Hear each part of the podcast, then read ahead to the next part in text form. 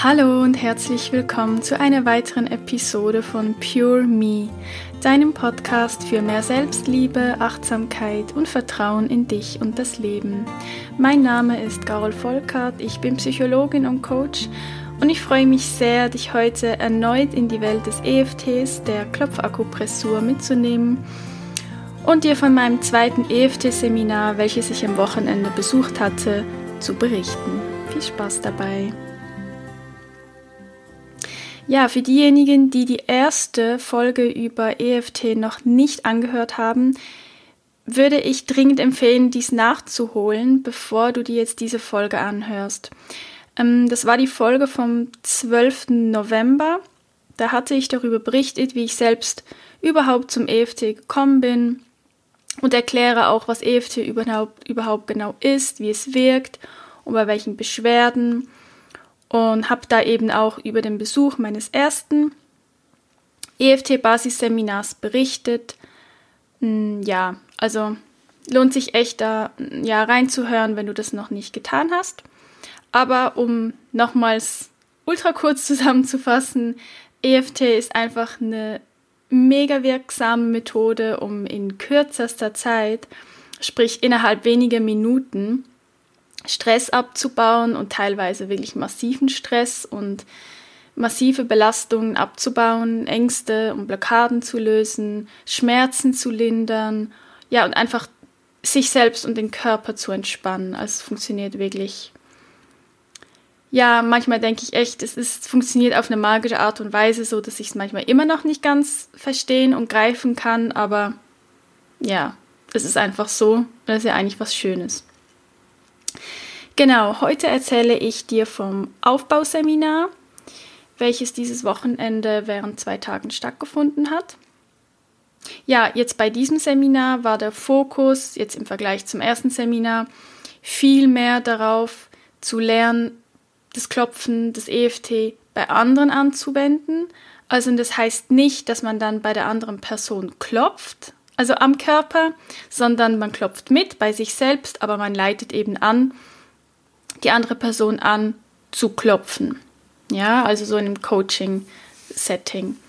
Und das ist ja auch genau das, was ich noch vermehrt üben möchte, dass ich das dann auch zukünftig vermehrt in meine Arbeit und meine Coachings integrieren kann. Und ja, ich bin mir da noch nicht so ganz sicher, aber so im Moment ist schon so der Wunsch da oder so die Vorstellung, dass ich dann wirklich auch spezifisch EFT-Coachings anbiete und ähm, ja, da muss ich mal noch gucken, wie ich das jetzt, wie ich das jetzt genau mache, aber das wäre so zumindest so, ja, die momentane Wunschvorstellung, genau.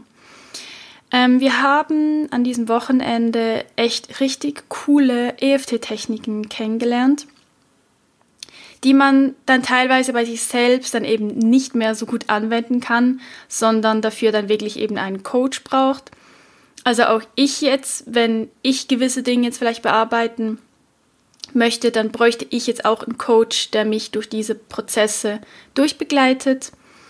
Ähm, genau, weil das selbst geht das dann nicht mehr, ja, geht das dann nicht mehr so gut. Ähm, und wenn wir schon beim Wort Prozess sind, ist wirklich einfach nochmal klar geworden, dass EFT ist echt wirklich prozessorientiert und nicht eben zielorientiert, so wie die, ja, das klassische Coaching.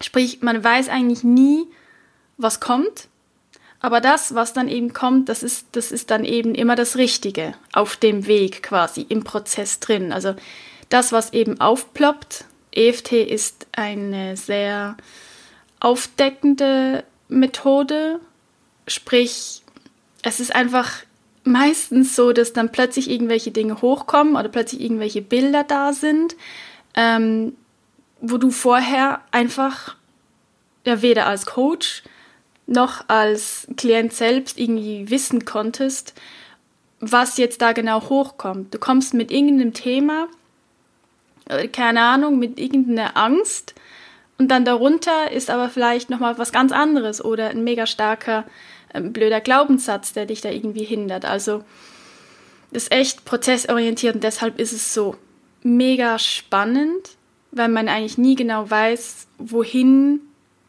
also ja, wohin bringt es uns? Wo, wodurch geht quasi der Weg? Aber einfach das Vertrauen zu haben, dass es EFT wird dich auf den richtigen Weg bringen. Und das finde ich einfach mega, mega faszinierend. Also ja, okay, ich muss meine Faszination etwas zurückhalten. Ich versuch's. Ähm, ja, also wir haben zum Beispiel auch konkret Techniken gelernt, wie man schwierige biografische Erlebnisse bearbeiten kann oder beziehungsweise den Stress aus diesen Erlebnissen rausnehmen kann. Also zum Beispiel, keine Ahnung, ähm, ein, um ein Unfall oder sonstige schlimme Ereignisse, an die man kaum denken mag, weil da vielleicht wieder alte Bilder hochkommen und ja, dieses Ereignis vielleicht einen auch unbewusst stresst und, und ja, uns vielleicht auch davon abhalten, irgendwelche Dinge zu tun, die wir eigentlich gerne tun würden. Ähm, aber irgendetwas ist eben da, was uns dann noch runterzieht und was wir vielleicht auch gerne verdrängen.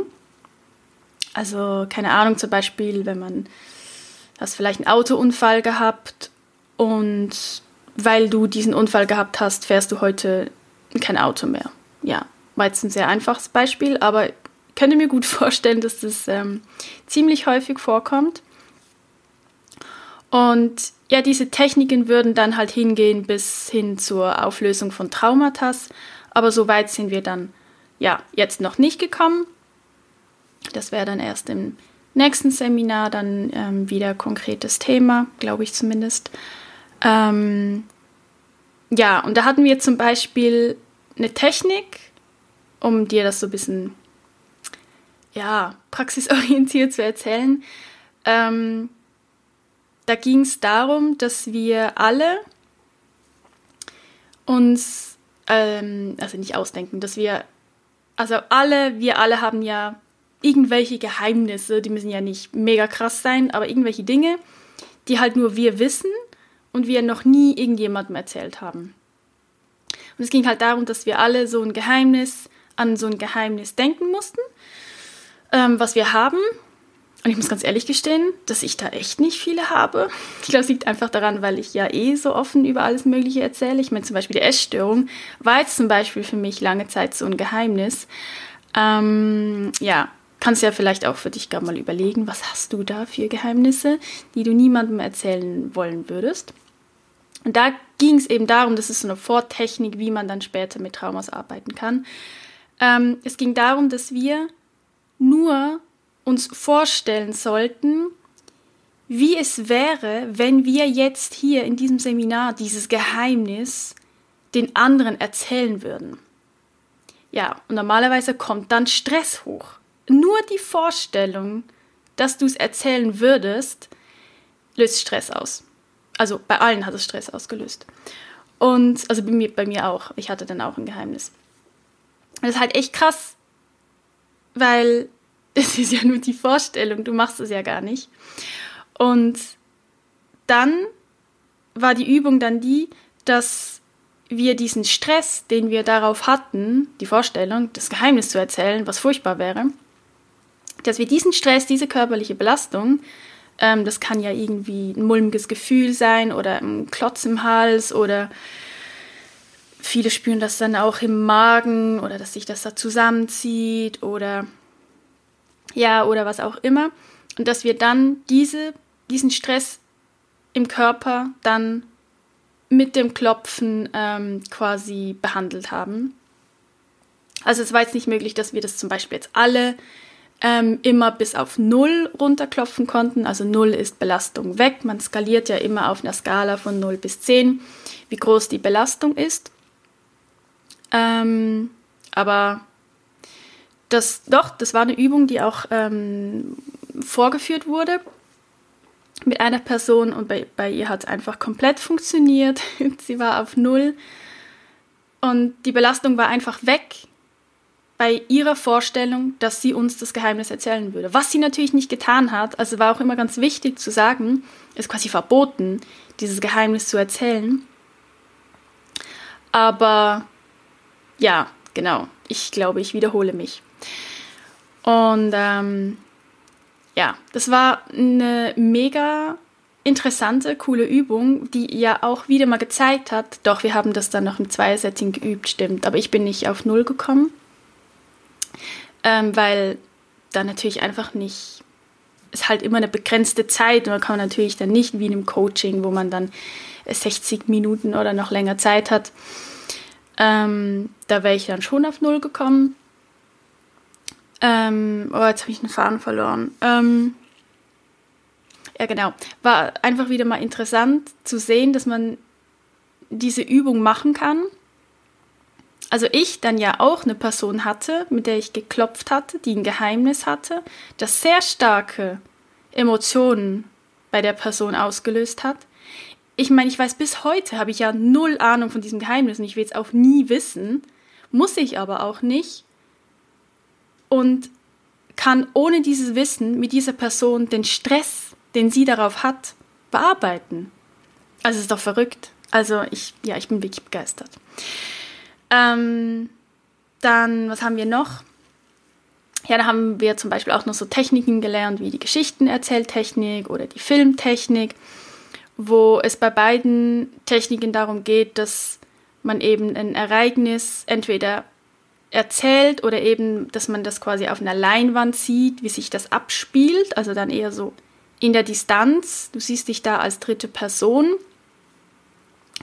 Und da geht es dann immer darum, immer, wenn Stress aufkommt, diesen dann im Körper zu lokalisieren und dann diesen Stress mit EFT zu bearbeiten, bis der Stress weg ist und dann erst die Geschichte weiterzuerzählen oder bei gewissen Techniken sogar, dass man immer wieder mit der Geschichte von vorne beginnt, wo quasi alles noch wunderbar war, ähm, wo noch gar kein Stress, wo man noch weit weg von diesem belastenden Ereignis war.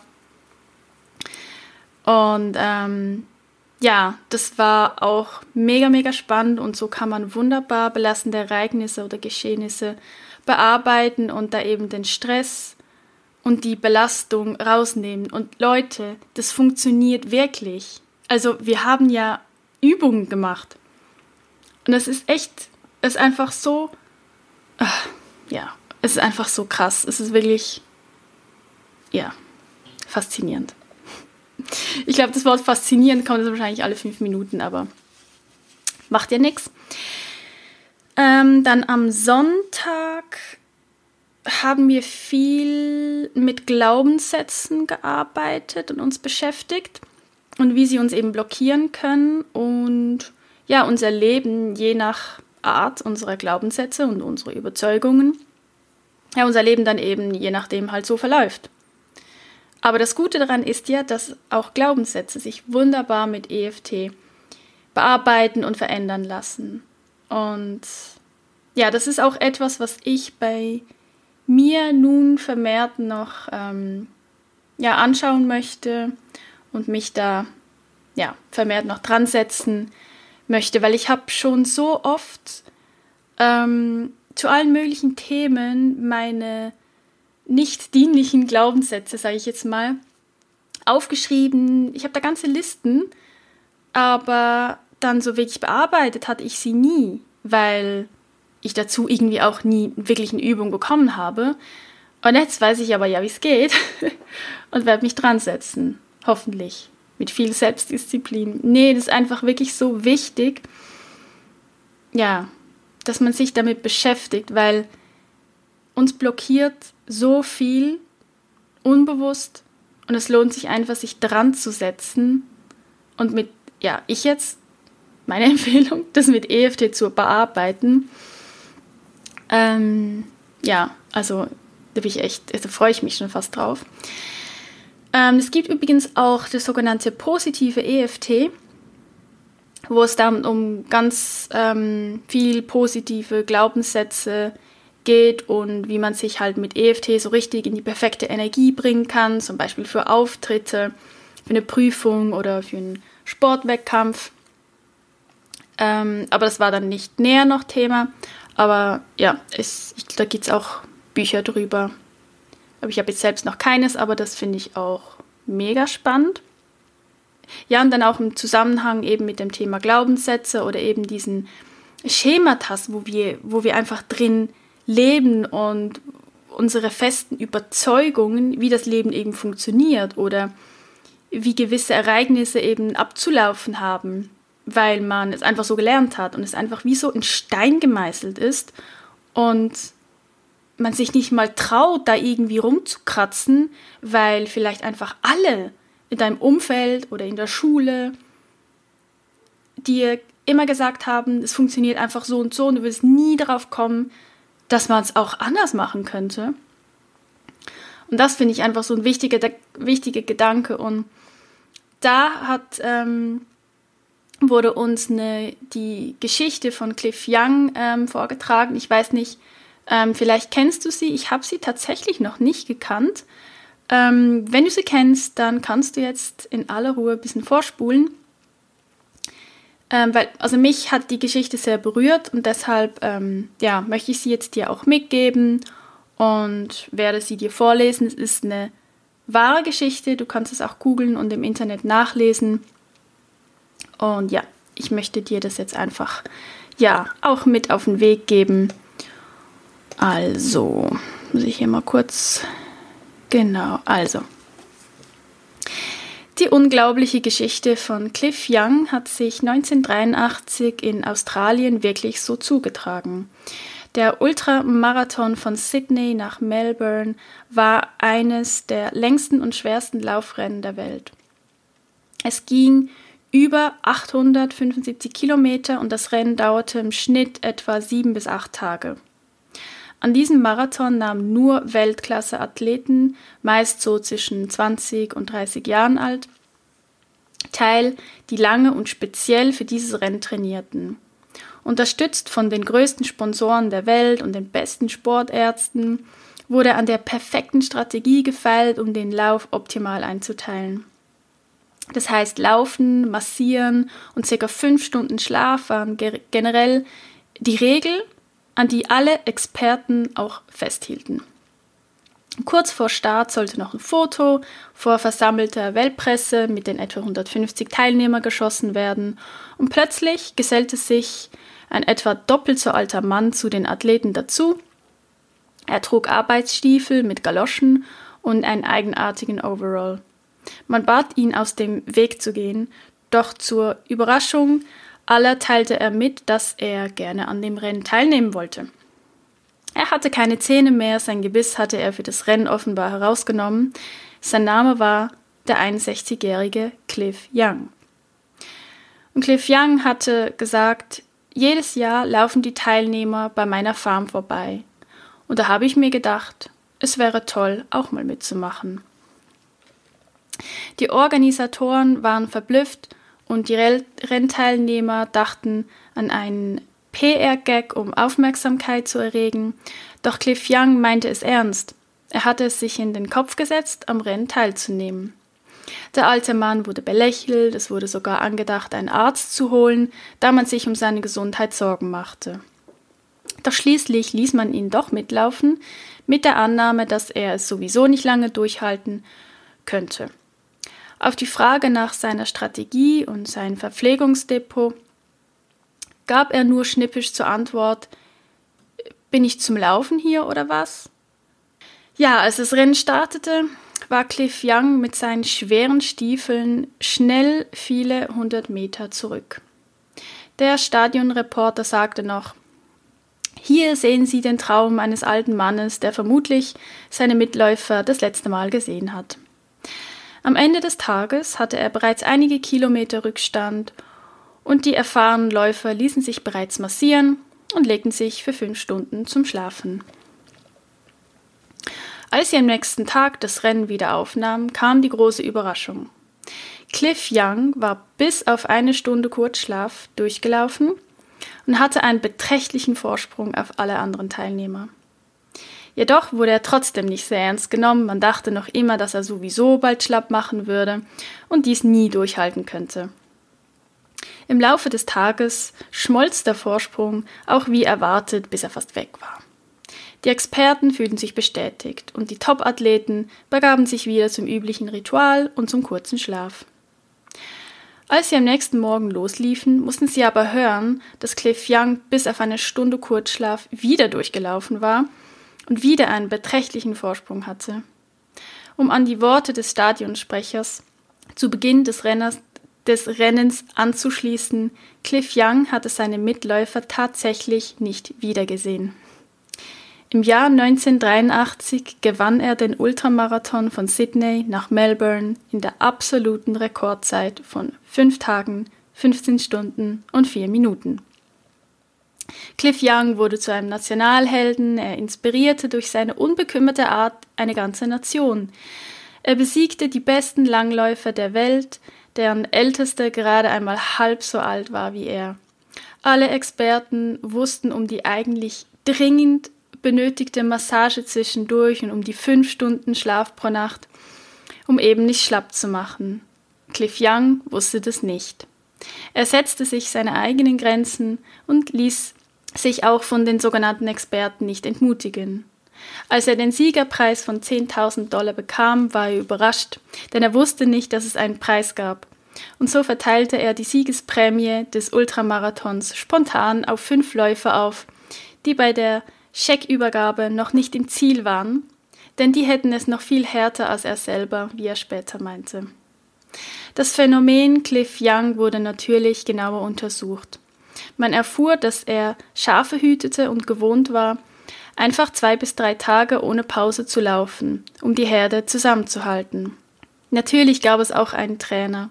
Es war seine 81 Jahre alte Mutter. Cliff Young, ein einfacher Landwirt auf einer Schaffarm, zeigte es allen sogenannten Experten. Er ging nach diesem Rennen als eine Legende in den Marathonlaufsport ein. Wir sollten uns Cliff Young als Vorbild nehmen und uns nicht von den selbsternannten Sprücheklopfern und Besserwissern unterkriegen lassen. Jeder sollte sich seine Grenzen selbst stecken, um seine Ziele zu erreichen. Ja, das ist doch mal eine ordentliche Geschichte, die einfach wieder mal zeigt, ja, es ist schön und gut, dass es Experten gibt, aber vergiss nicht deine eigene Intuition und deine eigenen Grenzen und steck dir deine Grenzen nicht zu nah und lass sie dir vor allen Dingen nicht von außen zu nah stecken. Und ähm, ja, also ich finde das, ich finde diese Geschichte sehr inspirierend und ja, hoffe, dass das für dich auch so war. Ja, was ich allgemein vom Seminar so mitgenommen habe, ähm, ja, das ist jetzt, ähm, glaube schon ziemlich rübergekommen, dass ich einfach mega fasziniert bin über die Wirkung im Allgemeinen, also sowohl bei mir selbst wie aber auch aus anderen. Und das zweite war für mich jetzt natürlich schon präsenter in diesem Seminar, weil ich jetzt noch nie so viel am Stück selbst das EFT anwenden durfte, also quasi als Coach.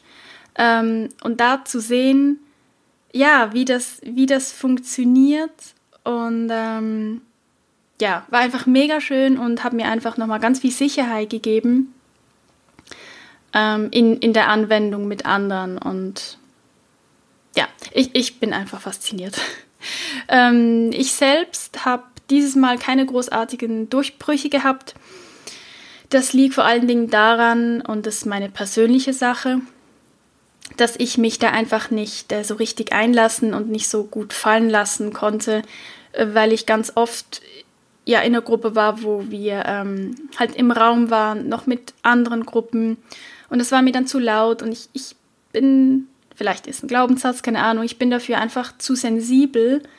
Ähm, also das fällt mir ganz schwer. Also ich brauche einfach Ruhe, quasi meinen Raum, damit ich mich auf die andere Person, also dann, die andere Person ist ja dann quasi mein Coach, dass ich mich da wirklich ja, konzentrieren kann und dass ich wirklich das Gefühl habe, sie ist nur für mich da und wir sind quasi wie so eine Bubble ähm, das war für mich nicht so gut möglich. Also einmal schon, ähm, wo ja, das eine Übung war, wo wir ein bisschen woanders waren, wo Ruhe herrschte und ich merkte einen mega krassen Unterschied.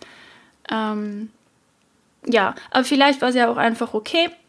Und es musste so sein, dass es bei mir an diesem Wochenende einfach viel mehr ja darum gegangen ist, dass ich selbst üben kann ähm, und da ja, tolle Ergebnisse erzielen kann und ja, auch tolle Feedbacks ähm, bekommen habe, was mich einfach darin bestärkt, dass ich es eben nicht nur an mir selbst gut anwenden kann, sondern eben auch bei anderen.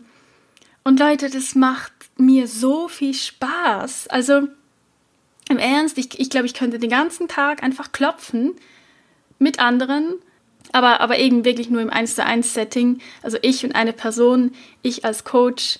Das ist echt, das ist wirklich, wie vorhin schon gesagt, es entsteht dann so eine Bubble, ähm, wo alles rundum einfach unwichtig wird und ich habe so den vollen Fokus auf die Person und diesen, diesen Prozess, wo wir drin sind. Das ist echt krass.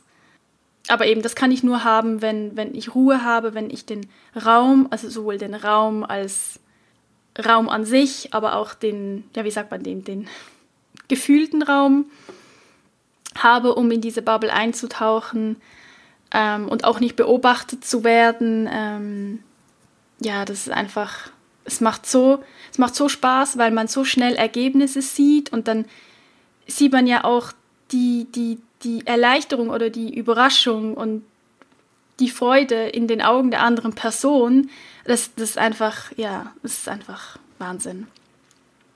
Ist eine mega Werbesendung für EFT, meine Güte. Aber ja, ist ja gut. Ähm, dann wollte ich noch was ähm, Persönliches mit dir teilen, was mir so aufgefallen ist bei mir. Und ich glaube, dass ich mich noch nie so achtsam und so bewusst ähm, damit beschäftigen konnte, wie ich das am letzten Wochenende gemacht habe. Es ist eben so, also die, die mir jetzt hier schon ein bisschen länger und auch mehrere Podcast-Folgen schon gehört haben, die wissen ja auch so ein bisschen Bescheid über meine eigene Geschichte, dass ich ja ganz lange mega äh, schüchtern war, mich sowieso nie traute, irgendwie was zu sagen, von der Gruppe sowieso nicht. Und die Situation, zum Beispiel eben bei einem Workshop oder beim Seminar, halt wenn dann so die Vorstellungsrunde kommt, das war bei mir immer der größte Horror. Aber halt wirklich Horror. Also, und früher war es dann auch so, dass ich mich manchmal echt, ähm, keine Ahnung, irgendwie total komisch vorgestellt habe oder mega wenig gesagt habe, die, Häl die Hälfte vergessen habe, gestottert, ja nicht gestottert, aber so gestockt habe beim Sprechen und mir dann beim Sprechen auch irgendwie total heiß wurde und so. Also, äh, ja, diese Erfahrung habe ich halt gemacht und hatte einfach immer mega so Angst davor eben, dass ich was Blödes sagen könnte, dass mich andere dann auslachen. Also so das Typische. Ich weiß, es haben auch noch andere. Ähm, ja, und der Punkt ist, ja, dass es war einfach so krass, weil ich habe diese Ängste bewusst eigentlich gar nicht mehr. Also mir ist eigentlich bewusst geworden, dass ich ich habe gar keine Angst, dass ich was Falsches sagen könnte, weil ich meine, hier mache hier den Podcast. Ähm, jetzt eben letztens äh, habe ich dann mein erstes Radio-Interview gegeben. Ich mache Livestreams auf Facebook. Ähm, da passieren mir sowieso ständig irgendwelche Versprecher und oder ich falle draußen, ich sage, oh, ich habe den Faden verloren. Also ich weiß ja langsam, dass das halt passieren kann und ja, es ist ja noch nie was passiert, ich bin noch nie dran gestorben und es kam auch noch nie eine, eine böse Rückmeldung, weil es halt einfach menschlich ist. Also sprich, eigentlich rein theoretisch bräuchte ich diese Angst gar nicht mehr zu haben. Aber der Punkt ist, das Programm in mir ist noch volle Kanne da. Also unterbewusst ist es noch sowas von abgespeichert, was dann bedeutet, was dann zur Folge hat, dass ich trotzdem so nervös werde. Also wirklich, ich, dass mein Herz springt fast raus und das klopft so krass, dass mich das dann auch anfängt zu stören und ich dann einfach so diese krassen körperlichen Symptome habe. Also das Herzrasen ist echt, das, das ist eigentlich so das Präsenteste. Ähm, und das kommt, ich habe es dann einfach so wahrgenommen. Ich so, boah, krass, ich habe mega Herzrasen. Ja klar, ich muss mich ja jetzt vorstellen. Und dachte mir so, ja, aber ich habe gar keine Angst, mich vorzustellen. Das ist total easy. Aber wieso rast dann mein Herz? Also es ist wie so, wo, ich, wo mir so bewusst geworden ist, okay, das Programm unbewusst läuft einfach volle Kanne. Und ich kann irgendwie wie nichts dagegen tun. Gleich hätte da klopfen können, aber das, ja, wollte ich dann doch auch nicht. vor allen anderen einfach plötzlich anfangen zu klopfen. Ähm, das ist echt krass. Also ich konnte mich da eigentlich rausnehmen und das aus der Distanz betrachten, was ja eigentlich angenehm war und trotzdem war ich einfach voll drin gefangen. Also ja, das war für mich echt eine spannende Beobachtung. Ähm, ja, das muss ich echt mal noch bearbeiten, dass ich das äh, wegbekomme, weil ja, weiß, das muss echt nicht sein, das nimmt mir, das nimmt mir sehr viel Energie. Das ist halt der Punkt. Es raubt mir ganz viel Energie. Unnötigerweise. Und das muss ich echt nicht haben. Ja, das war so, das war so eine Sache. Dann, was auch noch, ja, wieder hochgekommen ist, was ich auch echt mal noch angehen darf, das ist so, ja, auch eine Angst, die viele haben, aber ich habe noch so dieses Programm auch in mir, die Angst, bewertet zu werden. Das ist so krass. Und das kam dann hoch, wenn ich in der Übung mit jemand war. Und also nur wenn ich Coach war. Wenn ich Klient war, dann ist mir alles egal. Aber wenn ich Coach war und der Seminarleiter kam, da falle ich komplett raus. Und mein Fokus geht einfach nur darauf, Achtung, jetzt wirst du beobachtet, Achtung, mach jetzt nichts falsch, du machst bestimmt irgendwas falsch. Ähm, nur abwarten, jetzt sagt er wahrscheinlich dann gleich, was ich nicht gut mache oder macht das lieber so. Oh Leute, ist so beschissen. Ähm, und ist echt ein altbekanntes Programm bei mir. Ich meine, ja, angefangen bei Kindheit. Also, dass ich das aber auch ja oft erlebt habe, dass ähm, ich irgendwas gemacht habe und hat halt geheißen, nee, mach das lieber so, das ist falsch. Ähm, dass ich da ultra krass getriggert werde und ganz, ganz schnell darauf reagiere. Obwohl das ja auch rein bewusst, wenn ich jetzt so darüber spreche, denke ich mir so, ist total bescheuert, weil jedes Mal, wenn ich ein Feedback bekomme, war es mega hilfreich. Weil ich mir dann denke, ah krass, ja stimmt, hast du vergessen. Oder wäre mega gut, wenn du es vielleicht so machen könntest. Oder ähm, also ist ja, ist ja was Positives. Also ich habe ja eigentlich gerne Feedback. Aber das alte Programm ist immer noch, ich will kein Feedback, ich will keine Kritik. Ich habe so Angst, Kritik zu bekommen, ähm, weil ich das dann immer auf meine ganze Person bezogen habe. Und äh, das ist ja heute gar nicht mehr so. Also es ist, ist ja nicht mehr so, dass wenn ich jetzt kritisiert werde und ich also konstruktive Kritik bekomme, ähm, dann ist es nicht mehr so wie früher, dass ich dann irgendwie so innerlich eingehe. Früher wurde ich dann immer ganz klein und ich habe meistens angefangen zu weinen, weil ich einfach überhaupt nicht damit umgehen konnte. Das habe ich heute gar nicht mehr. Also auch da, so an der bewussten Ebene ist es nicht mehr hier, aber unbewusst ist das Programm immer noch voll am Laufen und ich reagiere dann auch entsprechend und das stört mich extrem.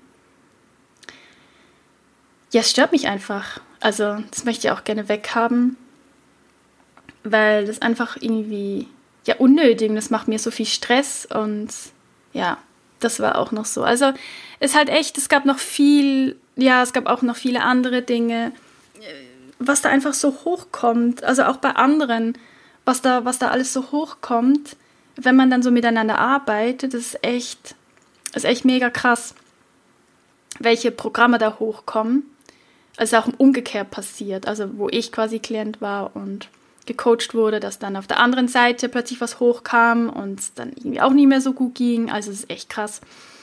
Und halt auch wirklich so, das EFT, ich habe schon gesagt, glaube es ist einfach, ist einfach sowas, so eine aufdeckende Methode. Es kommen so schnell Dinge hoch, eigene Programme. Und ja, deshalb ist es einfach auch so wichtig, aber auch sonst als Coach natürlich oder als Therapeut, dass man immer an sich selbst auch arbeitet und die eigenen Dinge angeht, ähm, damit sich dann einfach im, im Coaching-Prozess sich da nichts vermischt und man sich, man sich da wirklich einfach gut abgrenzen kann. Das ist die eigene Arbeit als Coach ist einfach so wichtig. Ansonsten geht da einfach Energie flöte, die dein Klient eigentlich ja, so gesehen ge ge gebraucht hätte, die du dann aber nicht geben kannst, weil du mit deinem eigenen Programm gerade beschäftigt bist. Und das ist halt, das ist halt echt doof. Also da muss man erst, äh, wirklich gucken, ja, dass man da auch wirklich an sich selbst arbeitet und ja, das ist echt wichtig. Ja, und sonst. Ach ja, was auch noch. Das hat mich auch noch so beschäftigt. Also jetzt nicht Schlimmes, aber es war halt so, dass es hatte in diesem Seminarraum, der übrigens wunderschön war, also einige haben es auf Instagram gesehen, ähm, wir hatten, ja nicht Lagerfeuer, Feuer im, im Schmine und ähm, wie sagt man, ähm, Leucht, äh, wie heißt das, das an der Decke? Oh Gott, ist mir gleich entfallen. Ich hab's vor mir. Kronleuchter, mein Gott, ja, so viel zu Blackouts. Kronleuchter und was halt eben witzig war, es hatte so einen Mini-Tischtennistisch, ähm, also wirklich mini, mini, ultra klein, habe ich noch nie gesehen, sowas. So, also echt so schnucklig. Ähm, und auch so einen kleinen ähm, De Deckeli. Deckeli-Kasten, wie sagt man das auf Hochdeutsch? Ein Deckeli-Kasten? Oh mein Gott, wahrscheinlich sagt ihr dem total anders. Ähm, ihr wisst, was ich meine. Wo man halt so mit diesen Männchen Fußball spielen kann. Es war so ein ganz kleiner, so auch für einen Tisch halt. Und ich war, ich spürte halt von Anfang an so innerlich so, wow, ja, spielen. Und er hat es auch gesagt am Anfang, guckt, hier hat's, ja, geht wirklich in der Pause auch und spielt. Ähm, halt wie Kinder das ja auch tun würden. Kinder würden sich ja als erstes auf die Spielsachen stürzen und Erwachsene, nee, die stürzen sich auf die Stühle, setzen sich hin, keine Ahnung, sprechen irgendwelche, über irgendwelche ganz wichtigen Dinge. Und bei mir war es halt wirklich so, ich habe ein inneres Kind so krass gespürt. Und ja, ich war aber in der Tat, ich könnte jetzt nicht die Hand ins Feuer legen, weil ich dann auch nicht immer ganz vor Ort war, aber also in den Pausen. Aber ich glaube, ich war schon eine der einzigen, die, ja, also ich habe einmal Tischtennis gespielt ähm, mit jemandem und einmal auch eben Döckeli-Kaste. Und es war halt so, es war so lustig, es war so witzig. Es muss ja nicht lange sein, irgendwie, keine Ahnung, zwei, drei Minuten. Das tut so gut und es macht so Spaß. Du kannst lachen und keine Ahnung, also ja, also da kommt echt das, das Kind in mir raus. Und und das hat mich dann irgendwie aber so traurig gemacht, festzustellen, dass, also vielleicht hatten das die anderen ja auch in sich, aber niemand traute sich vielleicht dann wirklich ja zu fragen, ja, hey, hast du Lust mit mir hier zu spielen? Weil ich traute mich dann auch nicht mehr. Ähm, so, ja, das ist halt irgendwie, es hat mich ein bisschen traurig gemacht, weil ich hätte am liebsten die ganze Zeit Tischtennis gespielt weil es einfach lustig ist und gut tut, ist sich vor allen Dingen auch zu bewegen, wenn du so am Seminar bist und immer sitzt. Ja, das hat mich ein bisschen nachdenklich gemacht. Ähm, aber einerseits, nee, mehr, mehr nachdenklich, weil ich hätte echt so Lust, mehr Kind zu sein zwischendurch und habe aber das Gefühl, dass das ganz, gar nicht so einfach ist in der Gesellschaft. Aber vielleicht liegt es auch an mir. Vielleicht muss ich einfach mehr da auch rausgehen und einfach sagen, hey, komm, hast du Lust?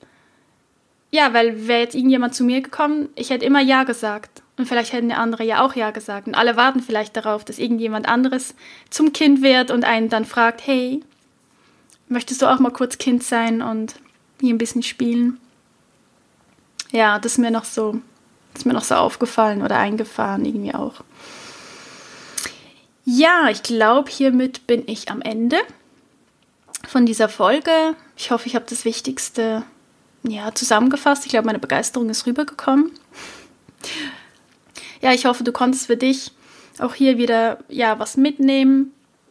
Ich möchte ja das EFT wirklich bald auch offiziell anbieten können und meine Arbeit integrieren, wie schon gesagt. Ich bin da einfach noch so ein bisschen unschlüssig, ob ich das nur in meiner Praxis in Basel machen soll oder eben auch online ich muss mich da echt irgendwie noch so ein bisschen ausprobieren und mich da finden. Ähm, es könnte auch sein, dass ich da noch Testpersonen suche, ähm, aber bin mir zum jetzigen Zeitpunkt gerade noch ein bisschen unsicher, wo ich jetzt diese Folge aufnehme.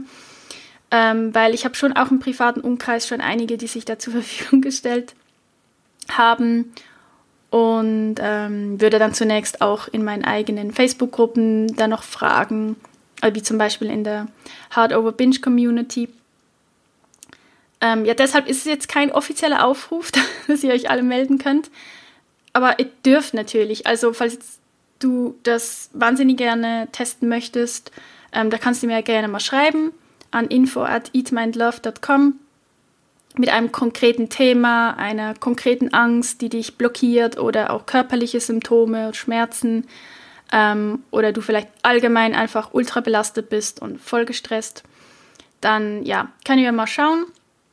Aber es ist jetzt hier kein Versprechen, dass ich dich dann als Testperson aufnehmen kann. Ähm, ist mir wichtig zu betonen. Aber genau, da muss ich jetzt mal gucken. Ja, also falls dir die Folge gefallen hat oder du vielleicht auch noch Fragen hast zum EFT, dann schreib mir gerne unter dem Instagram-Post einen Kommentar oder gib mir sehr gerne eine Bewertung auf iTunes. Ähm, es hören jetzt schon über 700 Menschen meinen Podcast, was echt verrückt ist in dieser kurzen Zeit. Ich bin echt ein bisschen überrascht. ähm, aber Feedback tatsächlich erhalte ich immer noch vergleichsweise sehr wenig. Ich weiß, dass es nicht an mir liegt, äh, weil es geht ja den meisten Podcastern so, weil ich höre das ja selbst auch immer wieder. Ähm, ja, bei anderen. Aber man, ja, ich weiß nicht, ob du das nachvollziehen kannst. Ich meine, du hörst jetzt hier mir zu und ich bin einfach so neugierig ähm, und würde so gerne wissen, was du, ja, keine Ahnung, ob das jetzt für dich interessant war, ob du das für dich, ob du hier für dich was rausnehmen konntest, ob du jetzt vielleicht mal nach nach EFT googelst, das vielleicht mal ausprobierst oder ob du schon EFT kennst. Also ich bin einfach so neugierig. Und ja, ich freue mich einfach über jedes Feedback, jedes Feedback, was mich erreicht. Das motiviert mich natürlich mega zum Weitermachen. Ähm, ja, deshalb kann ich nur immer wieder betonen, ich freue mich wirklich, wirklich riesig, ähm, ja, wenn du mir Rückmeldung gibst. Und ja, danke dafür. Und ja, dann wünsche ich dir weiterhin eine wundervolle Adventszeit und ich hoffe, du bist fleißig äh, bei meinem Adventskalender dabei. Ja, und hab einfach eine gute Zeit und bis zum nächsten Mal, deine Gaul.